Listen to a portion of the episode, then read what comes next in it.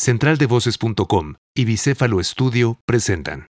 Bienvenidos a Conversaciones Fabia y Masala. Yo soy Fabia Montesfrías. Y yo soy Marcelo Salazar. Detrás de cada proyecto, de cada ser humano que se atreve a trabajar en su propósito de vida, hay un proceso que se traduce en historias, situaciones fuertes y éxitos. Encontramos muy relevante compartir contigo cada testimonio y juntos aprender que a pesar de las pruebas difíciles, siempre es posible encontrar y llevar a cabo nuestra misión. Para ello, nuestros invitados nos visitan en nuestro estudio en medio del bosque y así, acompañados de un buen café, iniciamos una más de nuestras conversaciones Fabia y Masala. El 90% del fracaso de los proyectos de emprendedores es por una mala elección de los socios y el otro 10% pues, es el, éxito, ¿no? Entonces, yo pienso que, creo que los, músicos somos emprendedores también y tenemos que entender que lo somos porque finalmente invertimos nuestro tiempo, nuestra creatividad y nuestro trabajo en eso. Y, y, pues ahí están las bases. Yo creo que hay que voltear a otros lados para darse cuenta, pues, o sea, qué cosas son relevantes en el éxito de los proyectos. Hola, ¿qué tal? ¿Cómo estás? Me da mucho gusto saludarte, darte la bienvenida a este episodio número 22 de Conversaciones Fabia y Masala. Yo soy Marcelo Salazar en nombre de Fabia Montesfrías. El día de hoy traemos un episodio muy interesante para todos los que estamos de alguna o de otra manera en la industria de la música. Tuvimos una conversación con Villor Valverde, quien es músico, productor, integrante de la banda de rock mexicano Porter, además es arquitecto y recientemente está impulsando un proyecto llamado Tundra, que es una plataforma de intercambio de conocimiento y de experiencias en la industria justamente de la música. Villor nos da un repaso de su vida personal, de su vida profesional, pero además nos da esta visión que los años le han dado de cómo poder profesionalizar un proyecto de música y no morir en el intento. Créanme que hay muchos consejos que les van a servir un montón. Los dejo con Villor Valverde.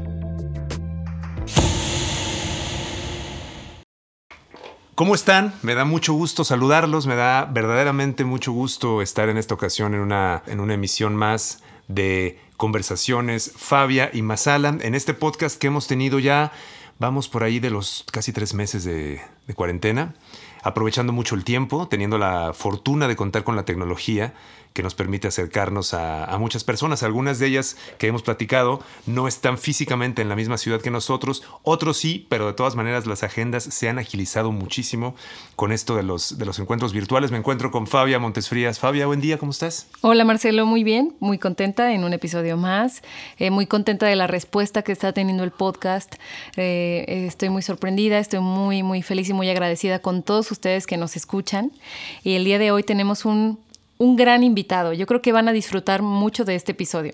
Exactamente, vamos a disfrutar todos y aprender porque tenemos la fortuna de contar en esta ocasión con alguien que hemos estado cerca de, alguna manera en, el mismo medio de la música, lo, conozco desde hace tiempo, hemos tenido una, relación un poco más cercana recientemente, tal vez de unos tres años para acá, cuatro años para acá, ya hablaremos de eso en un momento más, pero es alguien que, siempre he admirado, he respetado y sobre todo me parece una persona que tiene muy claro la forma en la que lee la música, no solamente sobre el escenario, sino fuera de él, ¿no? Que es complicado a veces tener esa, esa visión de entender la música como un todo, ¿no? Y no nada más como, bueno, cuando estoy tocando, cuando estoy componiendo, cuando estoy produciendo. La música es mucho más de eso, que eso, perdón, y ya nos platicará, pero de entrada le queremos dar la, la bienvenida a este espacio a Villor Valverde, músico, productor, ya veremos qué otras cosas porque hay planes. Así es, eh, nos va a platicar ahora mismo. Pero Villor, qué gustazo. Bienvenido, Villor, ¿cómo estás? Bien, excelente. Muchísimas gracias por esta introducción eh, vasta y extensa. Eh, me dejan sin palabras. no, hombre, Villor, en verdad es un gustazo. Yo tenía ya muchas ganas, le decía a Fabia que teníamos ganas de, de platicar contigo por, por esto que menciono. Parece, parece cosa menor, pero ya lo hablaremos más a detalle. Eh, la música tiene tantas aristas, Villor, que de pronto la, experiencia y el tiempo nos va diciendo que el que no las lee del todo bien, pues está limitado, ¿no? Y las carreras, eh, hemos visto muchas que, por talento no paran, pero hay cositas que no, que no se saben leer bien, ¿no?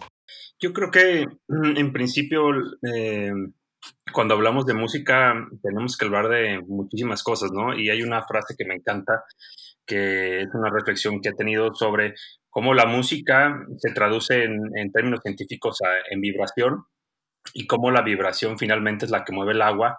El entender que nosotros somos cerca del 75% de agua, pues entendemos la reacción ahí eh, física y, a nivel químico que se da pues con el cuerpo, ¿no? Entonces, eh, en términos científicos, la, música de por sí ya produce unos ciertos sucesos en nuestro cuerpo y habla no solo de escucharla por los oídos, ¿no? Sino habla de sentirla, la misma vibración, ¿no?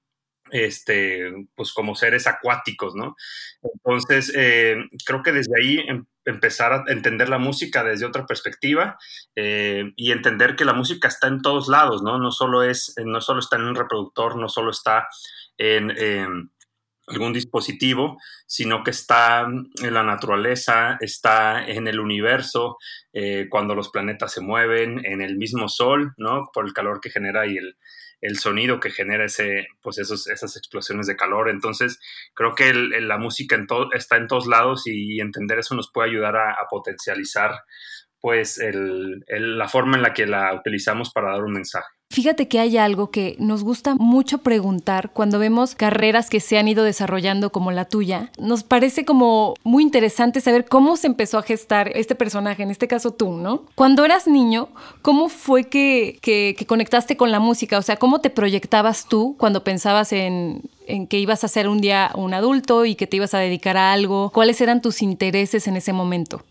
Eh, lo más interesante de todo es que creo que nunca vi la música como una profesión y, aunque hoy en día entiendo que es mi profesión, como que no termino de verla así. Entonces, como esa parte de no terminar de creértela en, el hecho de que ya estás construido, ya estás hecho, me ha dado mucho margen para poder seguir creando y para poder seguir eh, reinventándome como, como partícipe del, del universo musical. Entonces, creo que eso desde chiquito siempre me aproximé a la música como un medio de expresión emocional, muy personal y pero nunca digamos me vi como músico o me vi como eh, creador de música sino simplemente era como mi, mi playground no mi, mi, área de juego.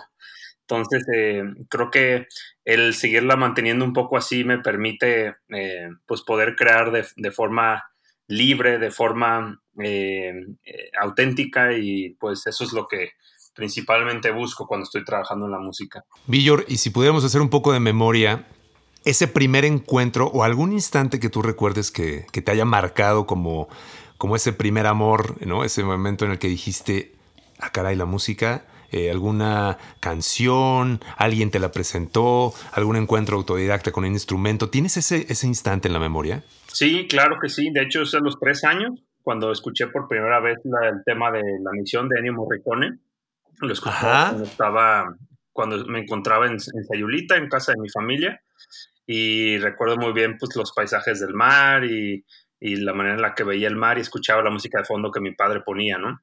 Entonces, este, no solo eso, también era una de las de los temas favoritos de mi mamá y pues bueno, finalmente mi mamá tocaba el piano y aunque nunca se dedicó a eso, solo lo hacía de, de hobby, creo que tenía una parte artística ahí dentro y bueno, pues fueron como de los primeros momentos y las primeras piezas musicales que, o sea, yo empecé, digamos, de bebé escuchando música clásica y música, eh, pues mucho más tradicional en ese sentido, eh, mucho más antigua y, creo que ahí, ahí fue donde empezó como mi, mi, gusto por la música.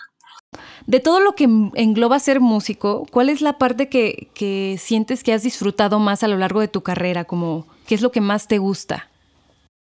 Creo que la parte que más disfruto es cuando tengo libertad absoluta de expresarme, ya sea en un estudio, en algún espacio donde pueda tener la oportunidad de, grabar la, música, de, imprimirla, eh, tener absoluta, absoluta libertad creativa eh, al, momento de, eso, de imprimir la música. Creo que eh, para mí no hay momento más, más rico en el proceso de la música que ese, y aunque me encanta ir de conciertos y tocar en vivo, y es muy pues hay mucha adrenalina y así. Yo creo que no hay momento más personal e íntimo que, que cuando estoy libre eh, creando y grabándolo eh, y después escuchar esas, esas creaciones y ver cómo de repente vienen de la nada, ¿no?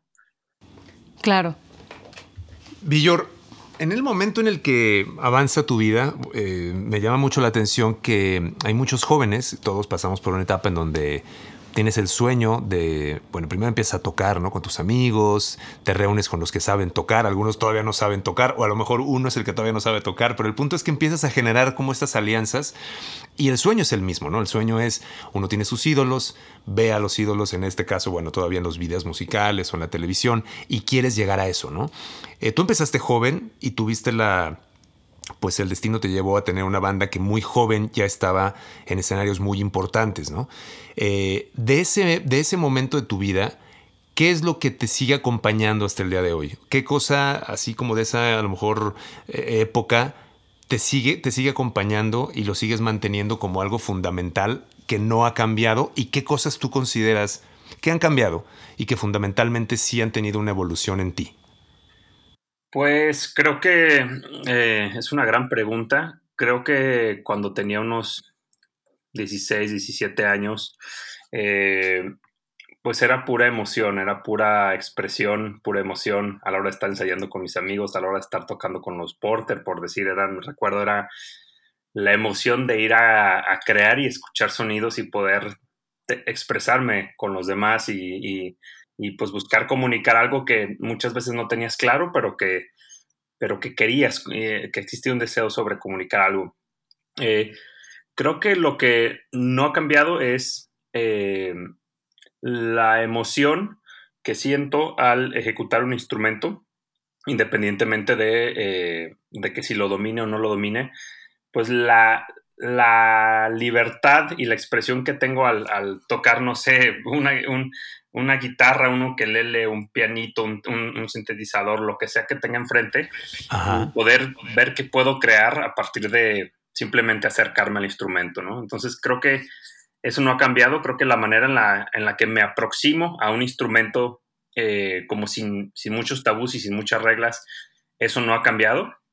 Y, y eso me ha permitido poder crear en los instrumentos pues cosas, eh, yo creo, a, mi parecer, únicas, muy mías, pues muy, muy, muy creo como de mi, de mi persona y de mi sello. Sí. Eh, pero lo que sí ha cambiado definitivamente es que eh, pues la música hoy en día ya no solo la veo como un proceso de creación, sino también se ha convertido en una forma de vida donde pues ya no solo es mi pasión, sino también pues es, mi trabajo, es, es, parte de, una profesión, es, mi modus vivendi y creo que eso sí, pues sí ha cambiado y, antes probablemente solo estaba la emoción de hacerlo tocar, pero ahora ya es, es un estilo de vida, ya es una forma de vida y ya, digamos, pues estoy mucho más inmerso en, lo que es el, es el ser músico. Oye, Villor, pasa, esta situación de lo que te quiero preguntar pasa en, parejas, en todo tipo de relaciones humanas y de trabajo. Y específicamente como banda, ¿cuál es la parte que se podría decir que es la parte no romántica de trabajar en equipo? Eh, ¿Qué habilidades consideras tú que se deben de desarrollar? Porque creo que es algo que, que, nadie nos enseña y que se aprende en el camino. Entonces, para la gente que está iniciando con proyectos de música, ¿qué recomendaciones les harías? No ha sido un proceso sencillo. Definitivamente hemos tenido nuestros bemoles en el caso de Porter con los miembros de la banda muy difíciles, o sea, momentos muy duros, muy difíciles. La composición del disco pasado fue uno de ellos y creo que los problemas principales se dieron porque no teníamos una claridad en los roles que estábamos desempeñando del proyecto posterior a un, este, a un cambio de integrantes, ¿no? Pasamos de ser cinco a ser cuatro y era la primera vez que éramos cuatro, entonces eh, las decisiones pues de repente estaban divididas, estaban dos y dos, dos contra dos, ¿no? Eh, de, repente había más, mayor competencia o mayor eh, pues empuje de querer jalar en una dirección u otra, porque naturalmente pues el 5 te da siempre un desempate, ¿no? Sí, Ese cambio de dinámica nosotros inconsciente, o sea, sin darnos cuenta, nos empezó a afectar bastante, ¿no? Y, y, yo creo que hasta que no empezamos a ser consciente de todo eso, nos dimos cuenta que teníamos que cambiar la forma de operar porque pues ya no éramos cinco, ¿no?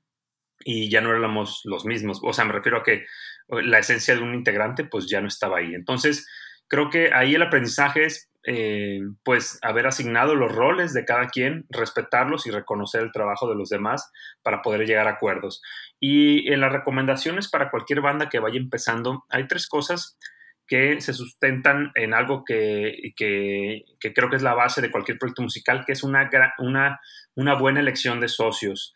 Eh, creo que ese es el primer gran paso y a muchos les pasa desapercibido porque pues, lo primero que quieren hacer es formar una banda a lo que dé lugar, ya como sea, cuando sea, con quien sea, ¿no? Porque tienen muchísimas ganas de tocar. Pero para mí, en lo personal, eh, la decisión más importante es la elección de socios. Eh, y dentro de esa elección de socios hay una pirámide de, la paz, que yo la llamo, que son tres cosas importantes que tienen que tener esos socios para que un proyecto funcione. Uno de ellos es el valor agregado, entender qué valor agregado le están poniendo esas otras personas a tu proyecto para que de esa, o sea, el entender por qué los estás invitando a ese proyecto y, qué valor agregado le, están dando. El otro es el compromiso, eh, si tienen o no el mismo compromiso que tú y digamos eh, un poco los mismos sueños y las mismas para poder catapultar el proyecto. Y el tercero es si tienen cosas en común. Si hay gustos musicales en común si hay coincidencias si hay valores en común. Para mí estas tres es como la trilogía de la paz, del poder de, cualquier proyecto musical. Y si se empieza por una buena elección de socios en un proyecto de música, yo creo que eso por lo menos, no es que les garantice el éxito, pero por lo menos les va a garantizar una longevidad y un equipo de trabajo longevo, que eso, a mi parecer, vale mucho más que, el éxito de una banda inmediato. Acabas de, dar justamente en un, en un punto que me parece fantástico, importantísimo, porque Creo que nadie vemos la como un equivalente eh, compañero de banda con socio, ¿no? Lo ves como, ah, no, es que él es el bajista. sí. pero el bajista es tu socio. Mm, y el baterista es tu socio y el vocalista es tu socio. E incluso si tienes la fortuna de contar a temprana etapa con un manager o alguien que, ya sabes, el típico amigo que, que, va y reparte flyers y tal, también se puede convertir en un socio. Y este cambio de paradigma, eh, Villor, me parece fundamental, que de hecho, a paréntesis, eh, vamos a poner el post de tu, de la charla que diste, que está en YouTube, que es muy interesante sobre la profesión de proyectos musicales. Les recomiendo mucho que lo vean porque hay información de esto que comparte Villor más detallada y que creo que vale mucho la pena tenerlo, tenerlo claro. Porque además, Villor, no sé si estás de acuerdo conmigo, pero está el perfil, como en cualquier proyecto de emprendimiento, está el perfil del que empuja, el que quiere salir y el que a lo mejor no tiene ese perfil, ¿no? De, de, espera, ¿no? El, típico que está esperando que el otro haga, ¿no? Y si de entrada no sabes cuál eres tú o cuál es el otro, creo que ahí empiezan los problemas, ¿no? Sí, eh, yo creo que no todos tienen que tener el mismo rol o el mismo perfil, definitivamente los perfiles se complementan, pero es cierto, o sea, entendiendo que si tal vez alguien de tu banda no se quiere dedicar por completo a esto, o para él solo es un hobby, o muchas veces pues no sabes, ¿no? Porque hay, hay veces que, que, simplemente pues están todos jóvenes, tienen 17, 18, 16 años y no saben si realmente se quieren dedicar a eso y es una apuesta, entonces se vale como poner reglas también, decir, ok, bueno, vamos haciendo un disco y si nos va bien, pues volvemos a platicar, ¿no? Eh, y ya nos ponemos de acuerdo, ¿no? Entonces puede ser como de repente que, bueno, ahorita todos somos integrantes, pero el acuerdo es que si, si en unos dos, tres años alguien se quiere salir, pues que, o sea, no haya problemas y que los demás continúen, o sea, son cosas que es bien raro que se hablen al principio porque pues claro. es más por la parte romántica ser un grupo, pero si las cosas se hablan, creo que las cosas quedan mucho más claras y más si las pasas por escrito, ¿no? Entonces, eh, yo creo que sí es fundamental llegar a acuerdos tempranos para que si alguien de repente decide que eso no es su profesión, eh, no limite a que los demás puedan seguir desarrollando el proyecto, ¿no? Eh, y no limite a que de repente esa persona, este, pues no sé, empiece a exigirle cosas a la banda cuando ya no está en la banda, ¿no? yo creo que hay muchas cosas que, que es importante recalcar y en el buen acomodo de los roles creo que está la clave, punto número dos, la clave después de los socios, que es en decir, ok, tal vez tú eres el que se encarga más de producir la música, yo soy el que me encargo de administrar y ver lo legal y tal vez tú eres el que se encarga de hacer relaciones públicas porque reconocemos los talentos de cada uno y así vamos a adelante los proyectos. Esos roles pueden evolucionar, o sea, es natural que evolucionen, pero lo importante es ir, o sea, se van a ir necesitando hacer acuerdos y que lleven sobre todo el respeto y reconocimiento del trabajo de, de tu equipo, ¿no? O sea, tiene que haber estos acuerdos súper bien establecidos que, como acabas de mencionar, pueden ir mutando, como incluso en una relación de pareja es algo similar, ¿no? Si se, asemeja. Y, creo que sí es, es básico hacer este tipo de cosas porque a veces nada más nos quedamos en el enamoramiento y wow, toca increíble y tocamos juntos increíble, pero a lo mejor no se puede crecer o avanzar por no establecer estos acuerdos, ¿no? Sí, yo creo que es, eh, se tiene que hablar de lo terrenal también y finalmente es como una relación de pareja también. Eh, lo terrenal importa, no solo el estar enamorados y amarnos, sino el reconocer que hay detalles terrenales que son importantes aterrizar para que podamos convivir de manera armónica, ¿no? Eh, armoniosa. Y, creo que, eh, pues, ah, no sé, yo considero que ahí está la clave, evidentemente, cuando eres un solista o un compositor eh, que funciona nada más por sí solo, pues lo más probable es que busques primero un equipo de trabajo al cual aliarte y no tantos socios. Entonces, en ese caso, creo que es un poquito más fácil, pues, o sea, el proyecto tiene más probabilidades de, de ser longevo pero sin embargo el reto a nivel de construcción de equipo es mayor, ¿no? Entonces también tiene sus retos y por ahí eh, he leído acerca de que los emprendedores, el 90% del fracaso de los proyectos de emprendedores es por una mala elección de los socios y el otro 10% pues es el, éxito, ¿no? Entonces yo pienso que, que creo que los, los, músicos somos emprendedores también y tenemos que entender que lo somos porque finalmente invertimos nuestro tiempo, nuestra creatividad y nuestro trabajo en eso. Y, pues ahí están las bases. Yo creo que hay que voltear a otros lados para darse cuenta, pues, o sea, qué cosas son relevantes en el éxito de los proyectos. Villor, justamente hace unos, una semana, me parece, un poquito más, eh, justamente a través de, Tundra, que platicaremos en un momentito más de esto, eh, veíamos una, charla que, que daba eh, Alejandra, justamente respecto a la salud mental. Me pareció, eh, nos parecía, lo, hablábamos Fabia y yo, nos parecía algo increíblemente acertado tocar este tema, sobre todo en estos momentos. Y es algo que nos gustaría que nos compartieras.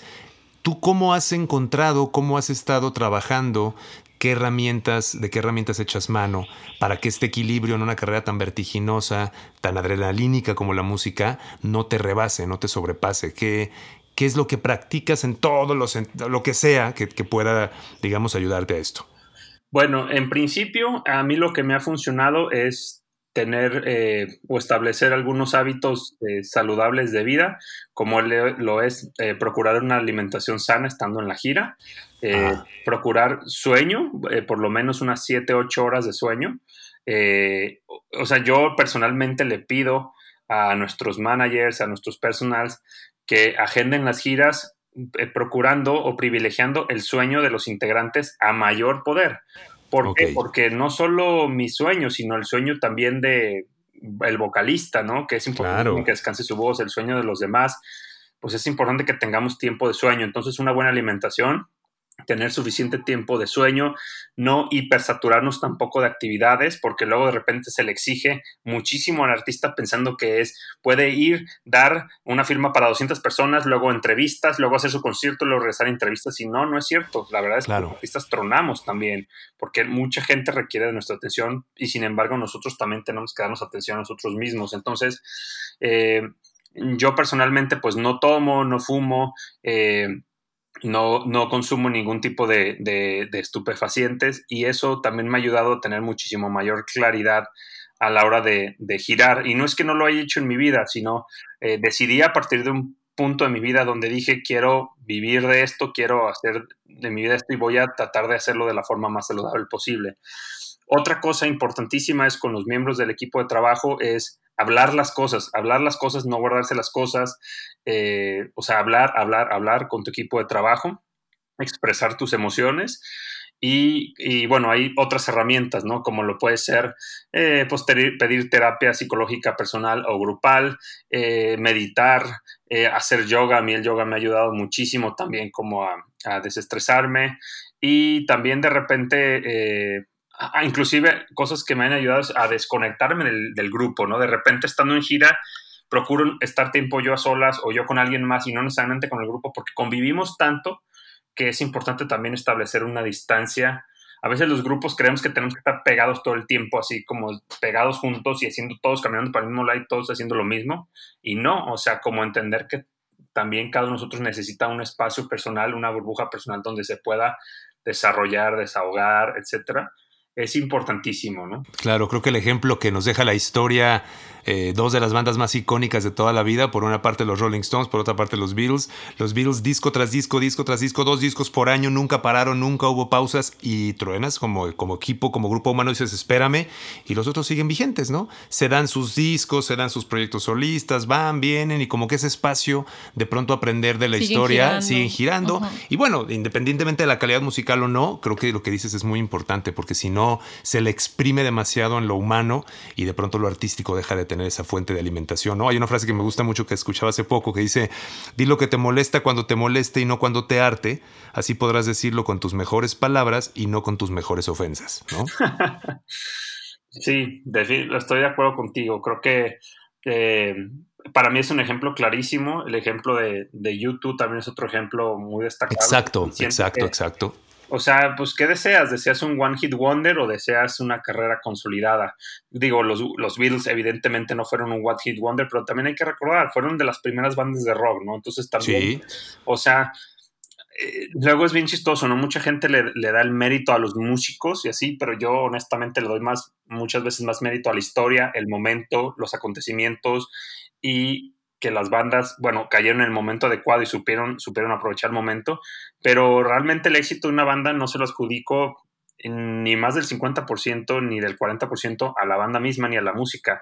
Hay muchísimos factores en la vida que, influyen en el éxito de la música y, no sé, y es bien importante que, que, pues seamos humildes en ese sentido, reconozcamos que, que hay veces que, la vida misma es la que tiene preparado para nosotros sorpresas o no. Eh, y es, reconocer nada más, creo, los momentos de la vida y, saber, y, intentar o, ver cómo podemos potencializarlos, pero yo creo que hasta en el éxito de, mi misma banda, o el éxito que ha tenido, eh, nada, nada solo recae en nosotros, ¿no? sino en, en muchas otras cosas también. Villor, ahora con todo lo que está sucediendo, con, esta, con este periodo histórico eh, sin precedentes que estamos atravesando, pues la industria del entretenimiento, obviamente la música está cambiando, no, no digo ha cambiado, está cambiando y me parece que va a ser un cambio que no sé si se va a detener en los próximos meses, quizá años, pero en este momento, ¿qué percepción tienes tú de la música primero en tu vida? O sea, te pusieron una pausa, no están girando, eh, las cosas cambian, ya las dinámicas colectivas, digamos, probablemente van a seguir, como te decía, modificándose, evolucionando, cambiando. Eh, ¿Cómo percibes tú hoy día, después de estos tres meses de, confinamiento y con todo lo que ha sucedido, tanto en redes, con tus colegas, qué sensación te deja en este momento la música eh, para ti y, y como, digamos, no te voy a decir como industria porque es difícil decirlo, pero en tu entorno cercano? Pues obviamente ha sido un proceso muy complicado, ya que la industria del entretenimiento es una de las más golpeadas por la pandemia, eh, porque principalmente el 80% del, del income del dinero que se maneja proviene de los eventos, de los eventos públicos, que es el, el asset mayor o el, el, valor, el valor más fuerte de todos, es tener al artista eh, de frente, ¿no? Y entonces, eh, pues sí, económicamente hubo un frenón muy, muy fuerte para todos los que nos dedicamos a eso. Y bueno, el gobierno ha lanzado un par de apoyos económicos, culturales, pero personalmente digo, no creo que sean suficientes para cubrir la demanda de todas las familias y todas las personas que nos dedicamos a esto y que realmente pasamos de ganar tal vez 10 pesos a ganar eh, 2 pesos, ¿no? O un peso. Entonces realmente creo que sí fue muy radical el cambio, este, el golpe económico. Eh, pero no obstante, eh, bueno, hay dos retos. Creo que para los proyectos que van iniciando es el reto de poder eh, tener el spotlight para poder aparecer y empezar, porque los, muchos de los proyectos que van empezando, pues tal vez no hablan bien de la música todavía y dicen, bueno, ahorita es un gran momento para lanzar, yo he escuchado, es un gran momento para lanzar música y material pero yo veo tan atiborrado así los medios de comunicación de tantas noticias y tantas tragedias. Claro, claro. ¿Dónde va a estar el espacio para, para la cultura y para las cosas positivas y emocionantes? O sea, y no lo veo muy claro. Entonces, yo no estoy tan seguro si ahorita es un gran momento para lanzar algo cuando hay 400 noticias de 400 temas sociales, pues, pues muy intensos y, y pues cuál es el espacio, ¿no? Y para las bandas que ya viven de eso, el reto es cómo siguen monetizando sin, sin tocar en vivo, ¿no? Y ahora están los famosos conciertos digitales que ya empezaron, que están dando resultados, o sea, sí, eh, económicamente son positivos porque, pues, uno, el, costo de producción es 10 veces menor y, y, bueno, dos, este, no hay tantos intermediarios, pero sin embargo, pues también la gente no está acostumbrada a pagar conciertos. Entonces yo creo que estamos pasando por un momento de, este, de reinvención, estamos pasando por un momento en el que la industria se, va a empezar a reinventar. Yo creo que muchos contenidos o productos digitales van a llegar para quedarse. Eh, y las bandas, creo que ahorita el caso de cada banda es diferente. En nuestro caso, eh, es aprovechar en componer, en bajar recursos para poder hacer producciones musicales ahorita y, este, y poder por lo menos este año manteniéndonos haciendo música. Eso eh, pues es un ciclo natural de cualquier banda, ¿no? Gira, luego hace música, algunos siguen girando un poco y luego sale disco, luego gira. Entonces creo que nosotros estamos justo en, en la parte donde estamos haciendo música y por esa parte estamos medianamente tranquilos porque pues nos vamos a mantener bastante ocupados trabajando en música y pues, eh, y, pues tenemos un presupuesto para poder llevar eso a cabo, entonces eso pues nos da tranquilidad. Hablando del tema de, de, la reinvención, nos gustaría que nos contaras un poco sobre Tundra. Eh, es un proyecto que nos parece muy interesante y nos gustaría que nos platicaras cómo fue que nació, de qué va para la gente que nos está escuchando, por favor. Bueno, Tundra, eh, para quienes no lo conozcan, estamos ahí en, www.tundra.red o en Instagram, arroba tundra.red. Es una plataforma eh, eh, de educación continua para las industrias de artísticas y del entretenimiento. O sea, en pocas palabras, una plataforma digital educativa para el entretenimiento. ¿Y qué hacemos ahí en Tundra? bueno, bueno, antes de platicar qué hacemos, eh, les platico de dónde viene. Hace dos años me fui a juntar con, con Abraham, quien es manager de, de Caloncho, y teníamos muchísimas inquietudes sobre crear un ecosistema eh, informativo, educativo, profesional en la industria del entretenimiento, porque sentíamos que había muchísima mala información, que había muy poca regulación a nivel este, Latinoamérica sobre cómo deben de operar los managers, los bookers, las producciones, las disqueras, eh, como muy, poca formalidad y entonces eh, vimos una gran oportunidad ahí de poder nosotros pues aportar algo de, vuelta a la industria que tanto nos ha dado. Entonces fue que creamos Tundra y eh, pues creamos una plataforma educativa en línea para pues para estar impartiendo cursos, webinars, asesorías, información gratuita como lo que comentamos del tema de salud mental para en la industria musical. Sí. Y este y bueno, así surgió, ¿no? Y, curiosamente hace, dos, hace como tres meses que, empezó lo de la pandemia, nosotros teníamos pensado lanzar el, proyecto en más o menos en estas fechas, pero pues empezó lo de la pandemia y fue, dijimos, pues ah, tenemos que acelerar este proceso y sacarlo ya, porque sabíamos que todos nos íbamos a quedar sin eventos, que todos nos íbamos a quedar sin mucho trabajo y quisimos canalizar de volada las energías en ese proyecto y, y este, y pues de forma muy positiva ha jalado muy muy bien, hemos tenido muchísima gente en los, en los webinars que hemos estado haciendo ahorita sobre los diferentes temas. Justo terminamos la temporada 2 y pues hubo temas de todo, ¿no? Desde cómo firmar un contrato, desde cómo hacer este, una conexión de tu proyecto musical con marcas, desde cómo manejar tu proyecto musical, desde salud mental y bueno, el objetivo es compartir conocimiento, crear una comunidad eh, informada, consciente, profesional en la industria musical y de entretenimiento y compartir este conocimiento y crear un ecosistema para, para, pues para crecer todos como personas, como industria y, fortalecer y profesionalizar esto. Entonces, así nace Tundra y, nada, estamos súper, súper contentos. La verdad es una de las cosas que más feliz me tiene ahorita que, pues, que he estado en la pandemia. La verdad ni me ha tenido pensando en la pandemia, al contrario, he estado bien ocupado con esto. Y, eso que mencionas, Villor, me parece que, que es muy importante. Hace poco leía en una, en una revista que decía que lo que recomendaba a los músicos, a los músicos perdón, en, esta, en esta pandemia es la oportunidad justamente de poner en orden tu casa, ¿no? Es tal el rush, o era tal el rush hace todavía muy pocos meses de, estar pensando con estos lanzamientos y todo el tiempo estar pensando en, qué sigue, qué sigue, qué sigue, qué sigue, pero desde el punto de vista más musical y, como más estratégico hacia ese lado, que de pronto se descuidaban muchas cosas que tienen que ver con lo fundamental, que es lo que planteas de Tundra, ¿no? Esto de salud mental, ¿cuándo te detienes a pensar en eso? Eh, las cosas que tienen que ver con lo legal, el realmente poner, oye, a ver, tengo todo en orden, o sea, tengo mi estructura, digamos, empresarial en orden. Realmente el ritmo frenético de la vida de hace todavía unos meses era, era muy complicado poner atención en eso, ¿no? Yo creo que si algo bueno está dejando lo que está pasando ahora, es, es esto, ¿no? Aprovechar plataformas como Tundra, buscar plataformas que se asemejen a Tundra para nutrirnos y poner en perspectiva lo que realmente incluso gente decía, quién sabe cuántos músicos siguen haciendo música, pero no por la pandemia misma, sino por la pausa y la reflexión en tu propia vocación y decir, ¿realmente es lo que quiero hacer con todo lo que sé que va a implicar? Sí, es, una, es un proceso de introspección muy, muy fuerte el haber estado en este proceso de pandemia. A mí me, me, pareció una oportunidad maravillosa para estar fuera de la zona de, control y fuera de, de, la zona de confort. Eh, y creo que, que sí, es como para eh, cuestionarte, interiorizar en, bueno, queremos hacer música, no queremos hacer música, nos queremos dedicar, no nos queremos dedicar a esto.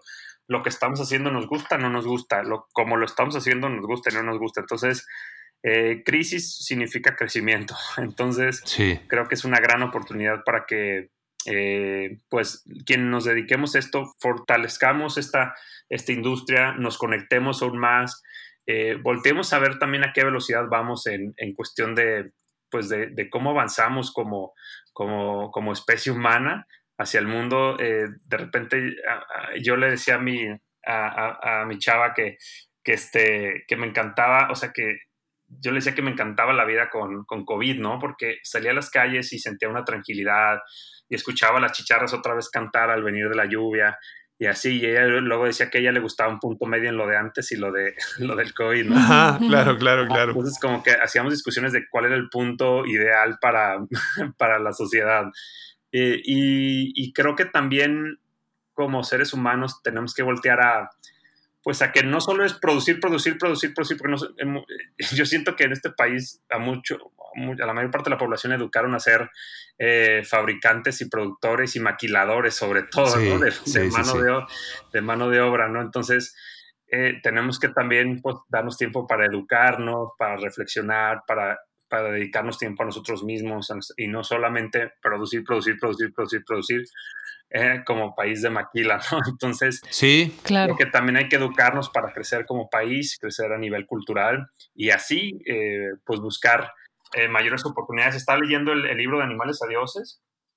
Justo de lo que te iba a decir. Sí, y, y hay un tema muy interesante que dice que los cazadores recolectores, ellos cazaban, se dedicaban a trabajar, digamos, entre comillas, si lo quieres ver como trabajo, de cuatro a cinco horas diarias en buscar y conseguir lo que necesitaban para el día en su alimento y todo eso.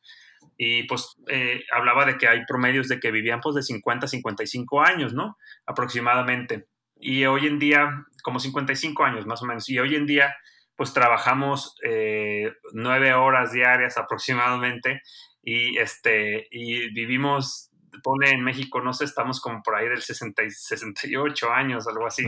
sí pero con una calidad de vida y, y una cantidad de enfermedades, pues, impresionante. Entonces, Exacto. Eh, o sea, le dedica, o sea, si tú, si tú utilizas esas horas y reduces tus años de vida, pues son casi los mismos años, ¿no? Claro, claro, claro. Entonces, pues es calidad de vida. Entonces, ahí hay, una reflexión muy fuerte de realmente, eh, pues si no estamos siendo prisioneros de nuestro propio sistema eh, laboral y económico y social, ¿no?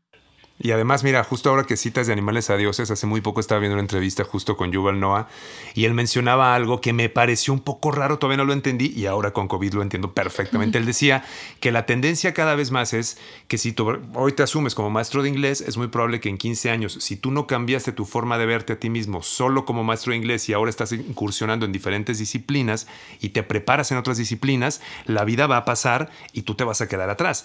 Dice, hay factores, o decía en ese momento, hay factores históricos históricos humanos que se repiten a veces cada 100 años, como una pandemia, donde hace que la gente tenga que voltear a disciplinas complementarias o a veces hasta muy distantes de lo que hacen hoy día para continuar vigentes. Y yo dije, bueno, pues la pandemia casi, nunca lo vi como algo real, ¿no? Sonaba algo muy lejano. Son algo muy lejano, pero ahora lo ves y dices, claro, el que solamente se asuma como músico o el que solamente se asuma como tal o tal o proficio o profesión, pues creo que de repente nos vamos a empezar a quedar, porque si algo plantean las historias es, el renacimiento vino después de un oscurantismo igual, ¿no? Te tienes que poner a ver hacia dónde más. Tú eres arquitecto, Villor, eh, tienes otras disciplinas y creo que nos obliga también a eso, ¿no? Sí, pues ahí está el caso de Da Vinci, ¿no? Que, claro. que era eh, inventor, era científico, era escultor, pintor, pintor, escritor, o sea. claro, claro, sí, sí, sí, sí. Ya tenemos que acostumbrarnos a eso, ¿no? Claro, sí, yo, yo creo que eh, me parecería muy, no sé, muy, muy acotado el pensar que los seres humanos venimos solo a una cosa y que si no hacemos esa cosa ya no fuimos buenos para nada en este mundo y yo creo que es una gran mentira. Yo creo que los seres humanos tenemos la capacidad de desarrollarnos en un montón de, eh, temas y el otro día me cuestionaba, ¿qué haría si no haría música?